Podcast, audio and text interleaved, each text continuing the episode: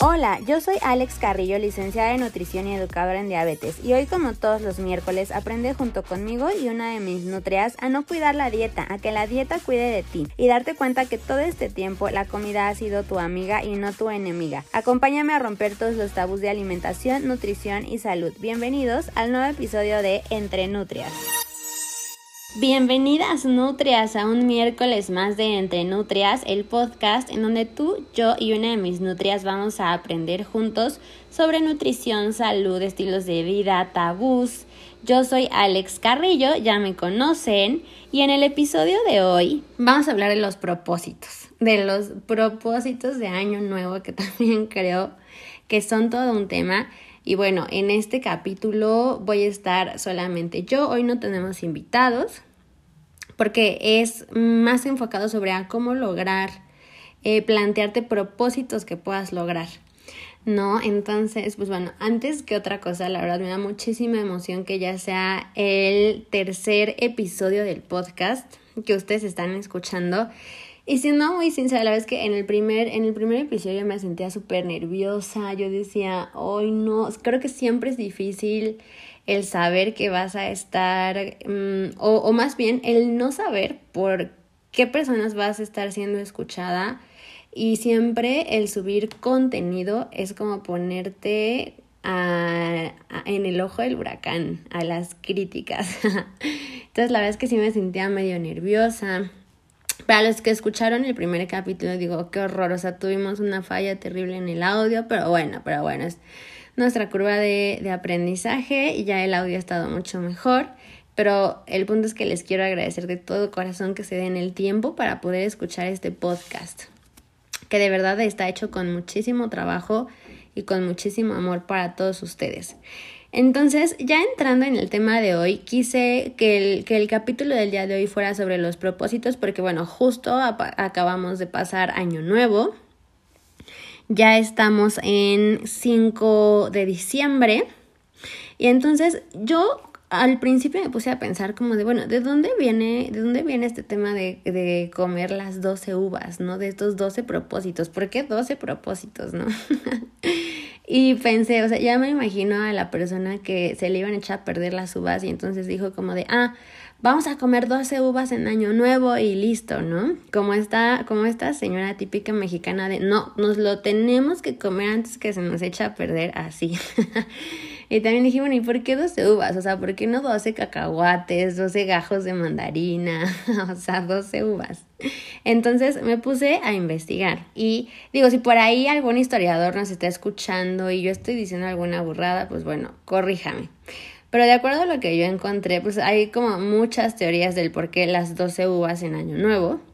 Una de ellas justamente es lo que yo me estaba imaginando de manera muy graciosa, que allá por 1909 hubo una sobreproducción de uvas en España y entonces los mercantiles empezaron a decir que comer 12 uvas en Nochevieja era de buena suerte y entonces fue algo, fue una estrategia de venta justo para que no se echara a perder el producto que bueno, tomó mucha fuerza y es una tradición que seguimos eh, haciendo hoy día, ¿no?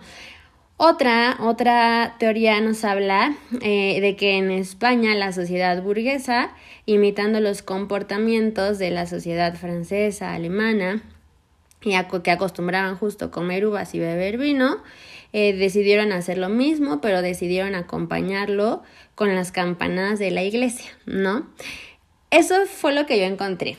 El punto es que independientemente de cómo haya sido, hoy día es una tradición que seguimos llevando a cabo y que, y que es como muy representativa y, muy importante para muchas personas o muchas familias y que puede también causar mucha angustia y mucho agobio para otras.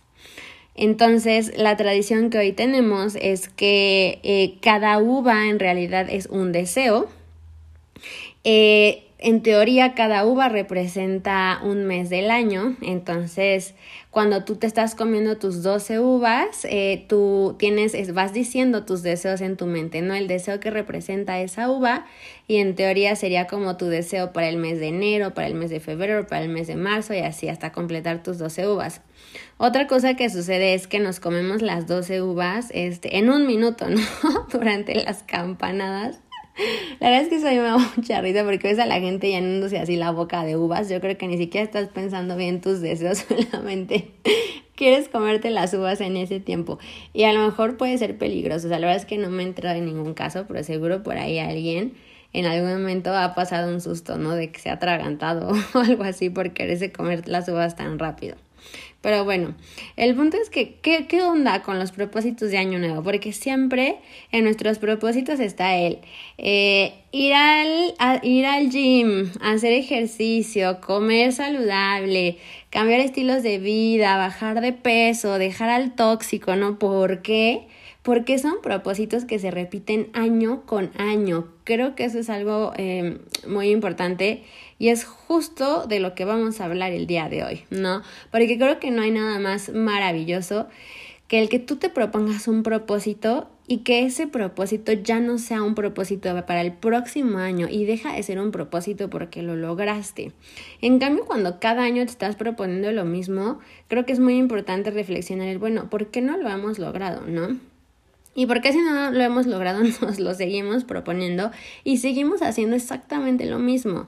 Algo que habría que aprender es que no hay manera de hacer lo mismo y esperar tener un resultado diferente. Entonces, algo que es muy importante con los propósitos de Año Nuevo y que hoy le quiero decir eh, a todas mis nutrias, que bueno, para empezar no tienen que ser 12.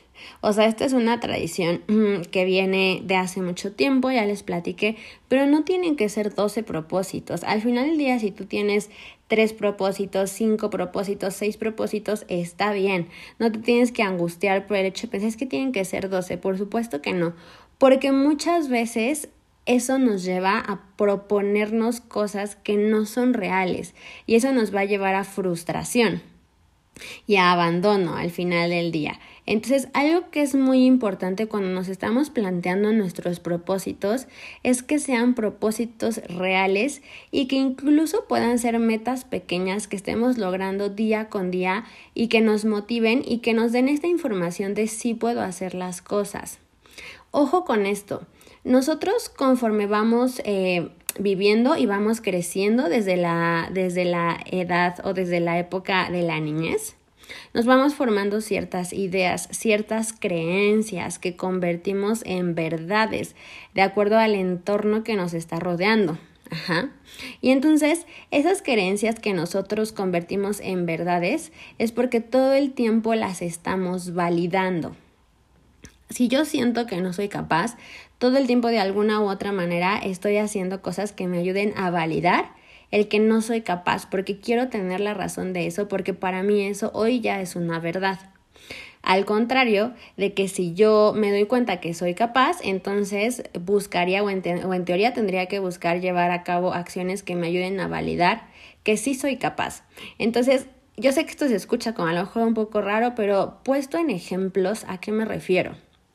Cuando nosotros eh, nos planteamos un propósito, que es algo que pasa muchísimo, por ejemplo, en las consultas, los objetivos a cumplir, es como de, a ver, de repente empieza el año, empiezas a ir a consultas de nutrición y es como, no, sí, voy a tomar más agua y me voy a parar más temprano y voy a hacer ejercicio y voy a comer mejor y voy a dejar el pan y ya no voy a tomar nada de refresco. Y esto se vuelve muy agobiante porque tienes tantos, tantas cosas que quieres cumplir que es como de, a ver, vamos a ordenarlas, vamos a priorizar y vamos poco a poco, porque si de repente quieres hacer todo al mismo tiempo, sientes que no estás haciendo nada, que no estás avanzando en nada, te frustras y lo abandonas. Entonces aquí es muy importante y esta frase me encanta porque es sí, sí puedes con todo, pero no con todo todo el tiempo. ¿Eso qué quiere decir? Que es muy importante que seamos muy reales con lo que estamos dispuestos a hacer para poder lograr las cosas, para justo poder validar el sí, sí puedo y soy súper chingón y no estar validando la otra parte que es como, chin, no, no puedo, no soy capaz. porque al final eso no nos, no nos, no nos detona ningún, ninguna emoción positiva, ¿no? Entonces, desde allá que me refiero, metas pequeñas, el decir, a ver, si yo sé que no tomo y metas reales, si yo sé, por ejemplo, el agua, que no tomo nada de agua porque no me gusta el agua simple, si yo digo, no, si ya voy a tomar dos litros de agua, pues igual eso no es real porque ni siquiera te gusta el agua simple, ¿no? Entonces habría que empezar por buscar alternativas de, bueno, es totalmente necesario que tome agua simple o cuáles pueden ser mis alternativas, ¿no? No, pues también puedes tomar agua de Jamaica sin azúcar. Ah, perfecto, el agua de Jamaica sí me gusta o con un poquito de stevia, eso sí lo puedo hacer. Ok, vas a empezar con dos litros si no vas a empezar con dos litros, mm, planteate algo real. Y entonces como, bueno, voy a empezar con tomarme este, un litro al día. O sabes que no tomo nada de agua, entonces mi objetivo va a ser tomar un vaso por la mañana y un vaso por la noche. Y hacerlo de manera eh, sistemática y de manera muy específica para que tú te des cuenta que sí puedes lograr las cosas. Y entonces es mucho más fácil el decir, ok, me voy a tomar dos vasos de agua al día, uno en la mañana uno en la noche, a decir, ya sí, mañana empiezo a tomar dos litros de agua, porque entonces al no lograrlo te frustras, pero ni siquiera era algo real, porque venías de no tomar absolutamente nada de agua, ¿me explico? Entonces, si tú dices, ok, empiezo poco a poco, un vaso en la mañana, un vaso en la noche, te das cuenta que lo puedes lograr y entonces justo eso te ayuda a validar el que sí puedes, te motiva y entonces al rato ya van a ser tres vasos, van a ser cuatro vasos y así hasta que llegas a los dos litros. Ajá. Entonces esto es algo súper, súper importante. Ahora, si tú eres totalmente capaz y dices, no, si yo sé que puedo con los dos litros al día desde el principio, ok, también está perfecto y hazlo. El punto es no meternos el pie nosotros solos, que es algo que pasa muy a menudo, ¿no? Eh, otra cosa es justo el ponerte estas metas pequeñas de, a ver, si no tiendo mi cama, voy a atender mi cama, que es algo bien fácil. Y en el momento en el que lo cumples, o sea, ya para tu cabeza es como de, wow, ya hice algo, ya estoy logrando algo. Y vuelvo al mismo punto, empezamos a validar el sí, sí puedo hacer las cosas, sí soy totalmente capaz, sí soy totalmente merecedor. Entonces creo que eso también es súper importante. Ahora, con metas reales y específicas, de repente nos sucede que es como de, a ver, ah, sí, este, este año va a hacer ejercicio. Es como que está perfecto. Pero tienes que ser muy específico para que puedas realmente lograr esa meta. Vas a hacer ejercicio. ¿Qué vas a hacer? A lo mejor porque hacer ejercicio es correr, es nadar, es irte al gimnasio, es tomar clases de box. Hacer ejercicio está como súper al aire. ¿Qué vas a hacer? Ok, me gusta, no me gusta correr, entonces no hay manera, pero me gustan las clases de box, entonces sabes que mi propósito ya no es voy a hacer ejercicio, mi propósito es voy a hacer cuatro días a la semana porque a lo mejor mi trabajo no me permite hacer más. Voy a hacer cuatro días a la semana de 6 a 7 de la mañana eh, clases de box. Ah, ok, eso ya se escucha como un propósito mucho más real, mucho más aterrizable y más fácil de cumplir a que si solo dice, ah, voy a hacer ejercicio. Cuando hablamos de, ok, mi propósito va a ser este, alimentarme sano.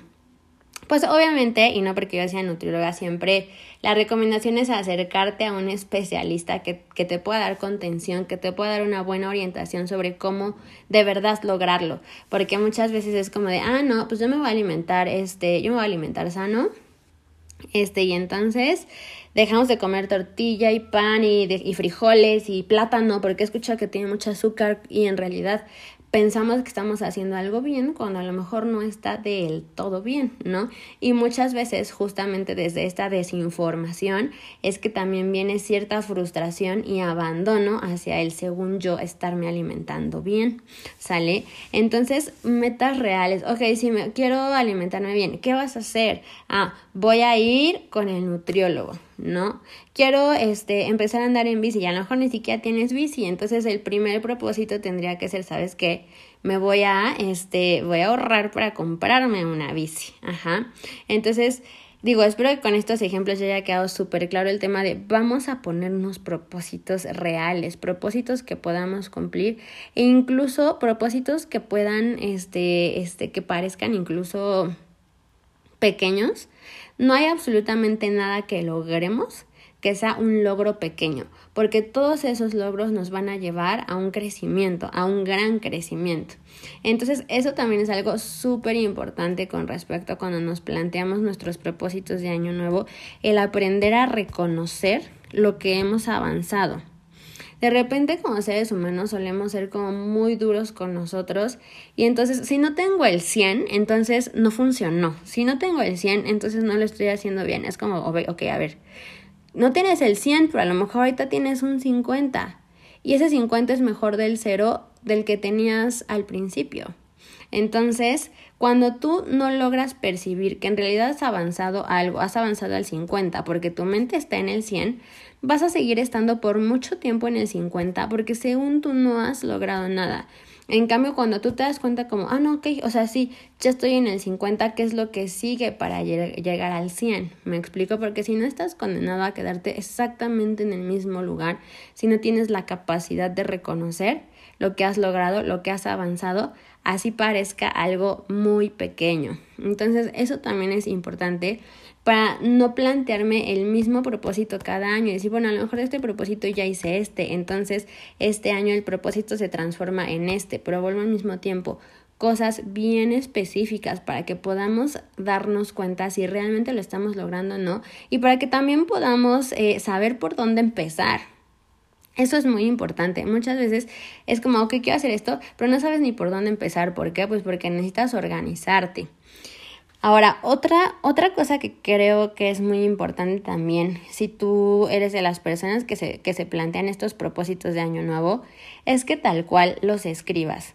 Es muy diferente cuando tú lo dejas como en un pensamiento, y ay, sí, cena de año nuevo y me comí mis uvas pensando como en cosas que quiero lograr, a cuando de verdad las escribes, porque el hecho de pasar esa, esa idea que está en tu cabeza a un papel, en el papel ya se está comenzando a materializar entonces, una vez que, que los escribes, les prometo que las cosas empiezan a cambiar, porque entonces empiezas a organizarte y empiezas a tener como mucha más claridad ya que los ves en una hoja como de, oh, ver, ok, ¿cuál es como el más probable que pueda cumplir? El, más cercano y entonces no estás pensando todo el año en todos los propósitos que te propusiste y que no has logrado. Entonces un tip que les puedo dar y que de verdad es un super tip es que de verdad los escriban y que hagamos también como este ejercicio a conciencia, ¿no? Y reitero, no tienen que ser 12. Si tú dices, ¿sabes qué? Yo con estos tres estoy bien, quédate con esos tres, pero comprométete con esos tres. O sea, es ser honestos con nosotros, porque reitero, lo que no queremos es llevar a cabo un comportamiento que me ayude a validar el no puedo, el no soy suficiente, el está muy difícil, el, la situación de, del país está cañona, ¿me explico? Ahora, ya tienes tus propósitos, 2, 3, 5, 10, 12, los que quieras.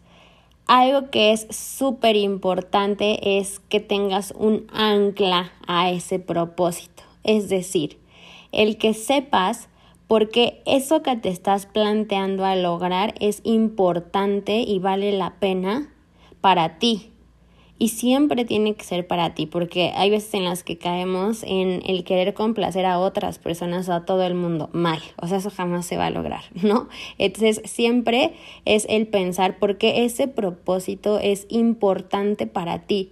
Y este punto es básico porque algo que tenemos que saber es que no siempre va a haber motivación, por Dios, por supuesto que no.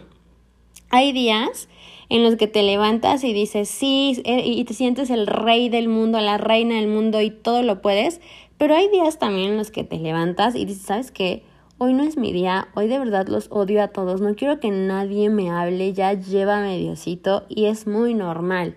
Entonces, el pensar que todos los días vas a estar súper motivada y súper feliz es absurdo. No siempre hay motivación, pero cuando no hay motivación, lo que te lleva a levantarte y a trabajar por esos sueños que te estás planteando, o trabajar por esos propósitos que te planteaste es la disciplina y es tu ancla, el por qué esto es importante para mí. Y siempre, siempre, siempre es muy, muy importante plantearnos un motivo que sea como mucho más grande o que vaya más allá de nosotros, porque esos motivos son súper poderosos para, para el que te pares y lo hagas aunque no tengas motivación ese día. ¿A qué me refiero?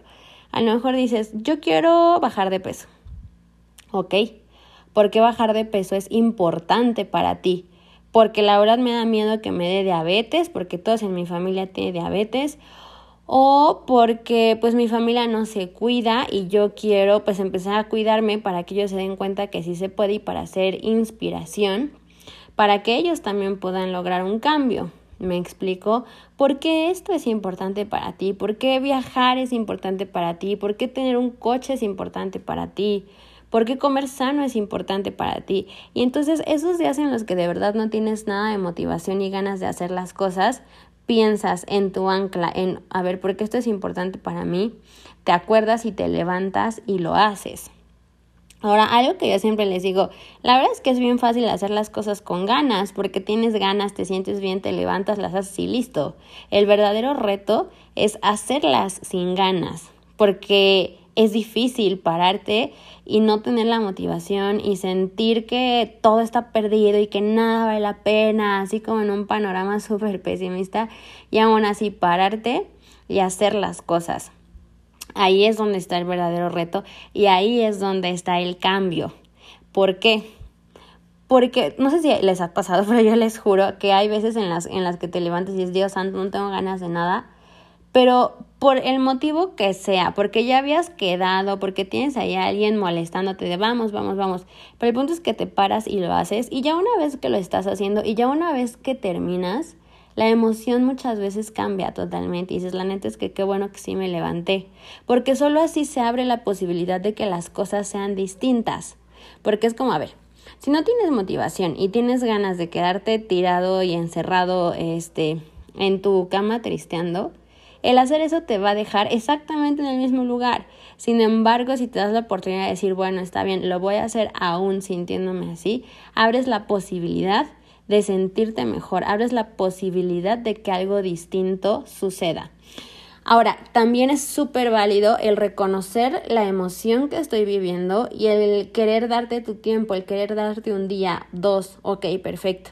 Pero es también muy importante tener esta capacidad de no quedarme ahí mucho tiempo cuando me estoy dando cuenta que es algo que lejos de acercarme a lo que quiero lograr, me está alejando de lo que quiero, de lo que quiero lograr. ¿Sale? Ahora, otra cosa súper importante es, no tiene que ser año nuevo, no tiene que ser año nuevo para poder tener esta motivación y esta magia y decir, sí, voy a hacer las cosas diferentes. La verdad es que el 31 de diciembre del 2021, pues cambiamos de año, ¿no? Eh, estamos en el 2022, pero así como cada año cambiamos de año, cada semana cambiamos de semana, cada día cambiamos de día. Entonces, a lo mejor esto se escucha como cliché y se escucha muy choteado, pero la realidad es que no tiene que ser año nuevo. Cada día que tú empiezas y que tú te levantas es una oportunidad para hacerlo mejor, es una oportunidad para volverlo a intentar. Entonces, no perdamos también esa parte de vista. Y uno de los más grandes aprendizajes que yo he tenido en todo este tiempo es esta frasita de cuando más ganas tienes de irte o de abandonar, es cuando más requieres quedarte. Porque justo en ese punto en donde te sientes tan abrumado, en donde sientes que de plano ya no puedes, es donde estás a nada de dar el quiebre para generar un cambio real. Entonces, pues eso es algo que les quiero dejar. Y en conclusión, con el tema de los propósitos es, a ver, no tienen que ser 12 propósitos, pueden ser los que tú quieras, pero súper importante que sean objetivos reales, alcanzables, que sean objetivos que sean importantes para ti y el pensar el por qué es importante para ti, el que sepas que no siempre va a haber motivación, pero cuando no haya motivación, esa ancla y esa disciplina y ese compromiso por querer crear eh, tus sueños es lo que te va a llevar a levantarte y hacer las cosas. Y que no es fácil, por supuesto que no es fácil, pero yo les prometo que vale totalmente la pena. Y muchas de las barreras y muchas de nuestras limitantes, se los juro, solo están en nuestra cabeza. Y por favor, por favor, no se quieran comer 12 uvas en un minuto, no se me vayan a atragantar y ahí nos quedamos y al rato ya ni propósitos, ni recalentado, ni nada. De todo corazón espero que estos tips y este tema les ayude muchísimo para los propósitos que tengan planeados para este año. Y bueno, ahora ya se nos acabó el tiempo, no tenemos invitado, pero gracias a ustedes que nos están escuchando o que me están escuchando en su casa, en su carro, en su oficina o donde estén, para hacer esta familia de nutrias cada vez más grande. Como siempre les recuerdo que me pueden encontrar en Instagram como nutrialx-carry y en Facebook como alexc.nutrición. Ahí pueden aclarar dudas, agendar cita, ver recetas o reírse conmigo con algún reel. Y pues eso fue todo por hoy. Nos escuchamos la próxima semana en un nuevo capítulo con un nuevo tema y una nueva nutria. Yo soy Alex Carrillo y esto fue Entre Nutrias.